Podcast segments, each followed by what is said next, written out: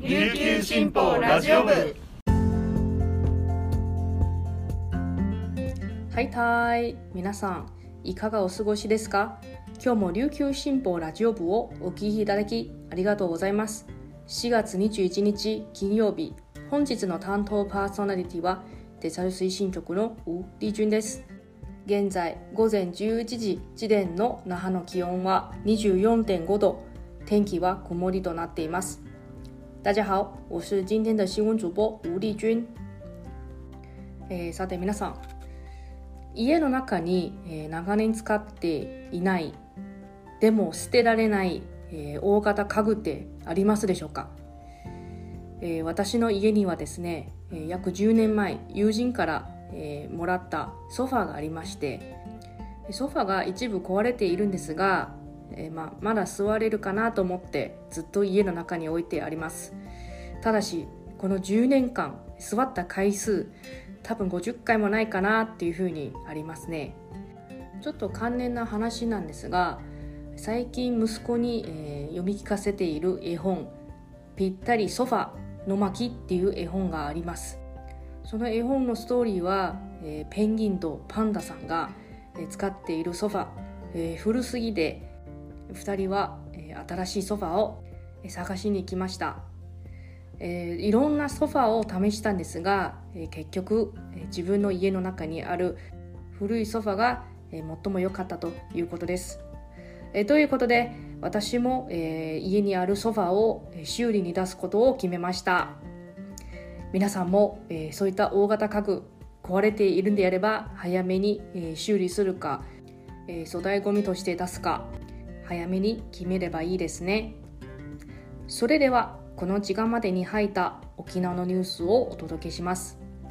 はじめのニュースです。沖縄科学技術大学院大学オイストの石川博樹博士の免疫シグナルユニットはこのほど那覇市医会と協力した臨床研究で人の粘液や海藻類のヌメリ成分に含まれる不酵素を分解する腸内細菌が新型コロナワクチンの効き目に影響を与えることを突き止めました。不酵素を分解する菌の量が多いほどワクチンの効き目が悪くなる可能性があります。この菌は日本酒や青森などで増えると言われておりワクチン効果を高めるため接種前には飲酒を控えるなど食生活の改善にも参考になりそうです。18日県庁記者クラブで記者会見を開いて発表しました。協力の呼びかけに応じた県民96人を対象にファイザー製ワクチンの1回目の接種前と接種2日後2回目の接種2日後7日後41日後の血液と便を調べました。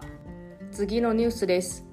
沖縄経済同友会は20日那覇市の沖縄ハーバービューホテルで第44回通常総会を開き台湾有事に備え危機管理の観点から事業継続や従業員避難などについて調査研究に取り組む必要性を確認しました。新たに特別チームを立ち上げ年度内に提言書を取りまとめ県に提出する方針です。総会では2023年度の事業計画を承認しました。ロシアのウクライナ侵攻で民間が巻き込まれる事態を目の当たりにし中国が台湾周辺で軍事演習を実施するなど台湾有事の懸念が出ているなどとして経済人として安全保障と向き合う問題解決に取り組むべき状況にあると提起しました。代表幹事の淵部美希川上康の両氏と副代表幹事4人は再任され10の委員会の委員長も決定しました。それとは別に各委員長と代表幹事らでチームを編成して有事への備えについて議論していきます。以上この時間までに入ったニュースをお届けしました。今日紹介した記事の詳しい内容は琉球新報のニュースサイトにてご覧いただけますのでぜひアクセスしてみてください。今日は金曜日引き続きチャンプリユンタクのコーナーがあります、えー、このコーナーでは渡嘉敷村にゴジラにもシーサーにも見える話題の祈願をピックアップしています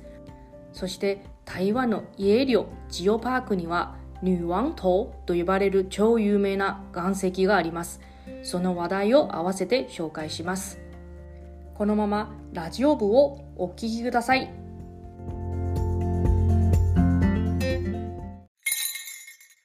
琉球新報読者は無料って CM 読者じゃない私にはいいことないのでしょうか？というメールが来ていましたが安心してください。スマホパソコンでサクッと読めちゃう琉球新報デジタル。あなたにもおすすめしたい理由がちゃんとあるんです。詳しくは新報デジタルで検索。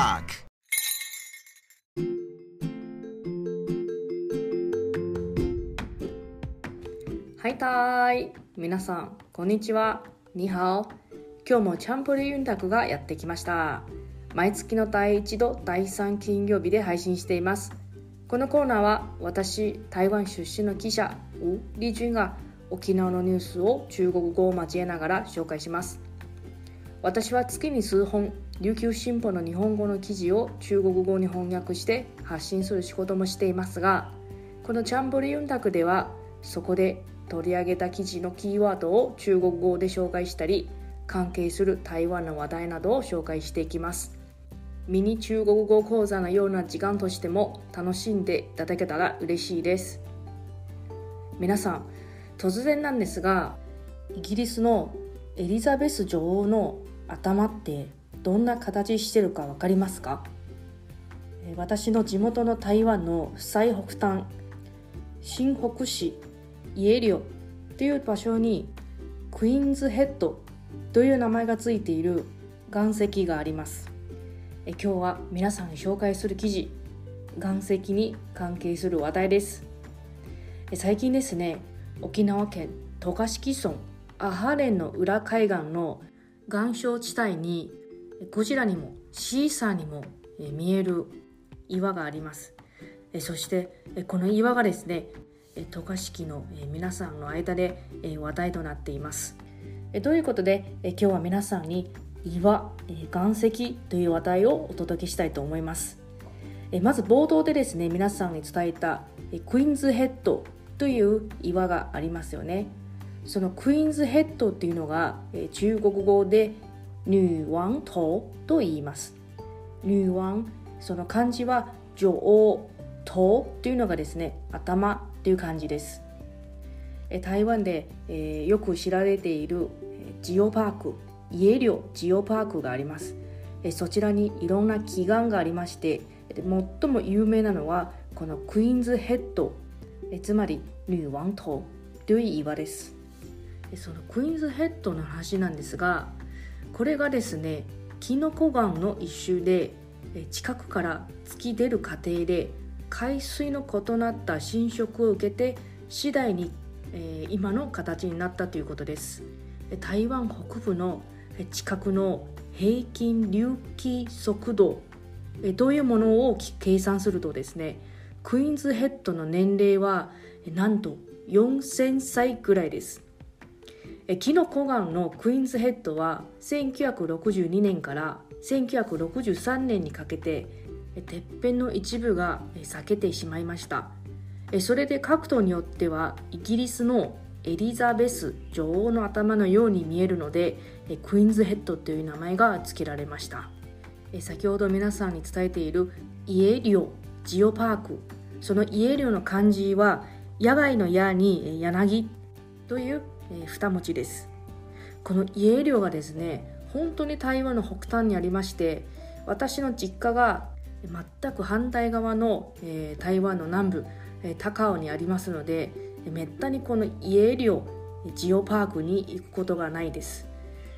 まあ、ただし多分小さい頃ですね1回ぐらい行ったことあるのかなっていう、えー、記憶が、えー、薄く残っています。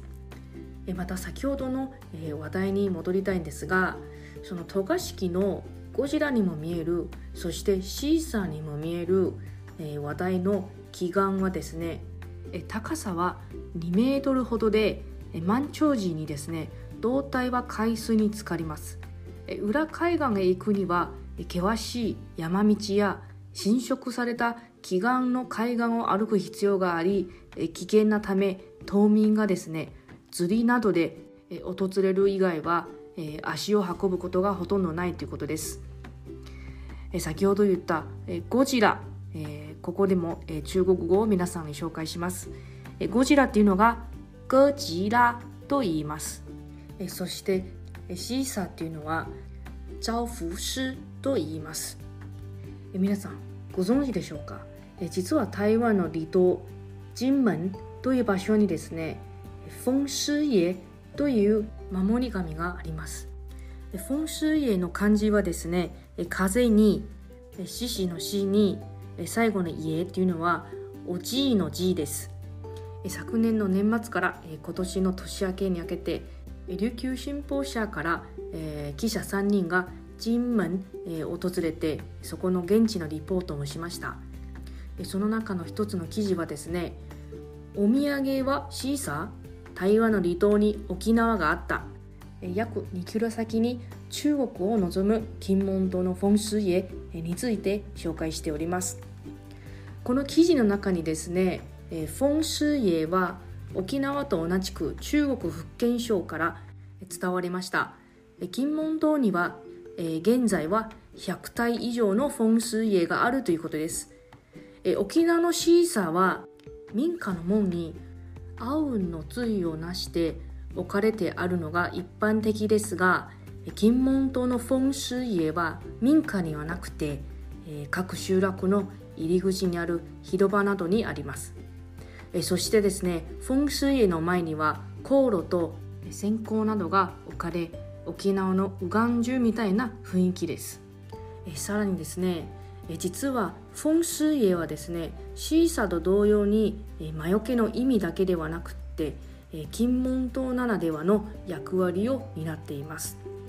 離島である金門島では冬になると海から強い風が吹きつけます。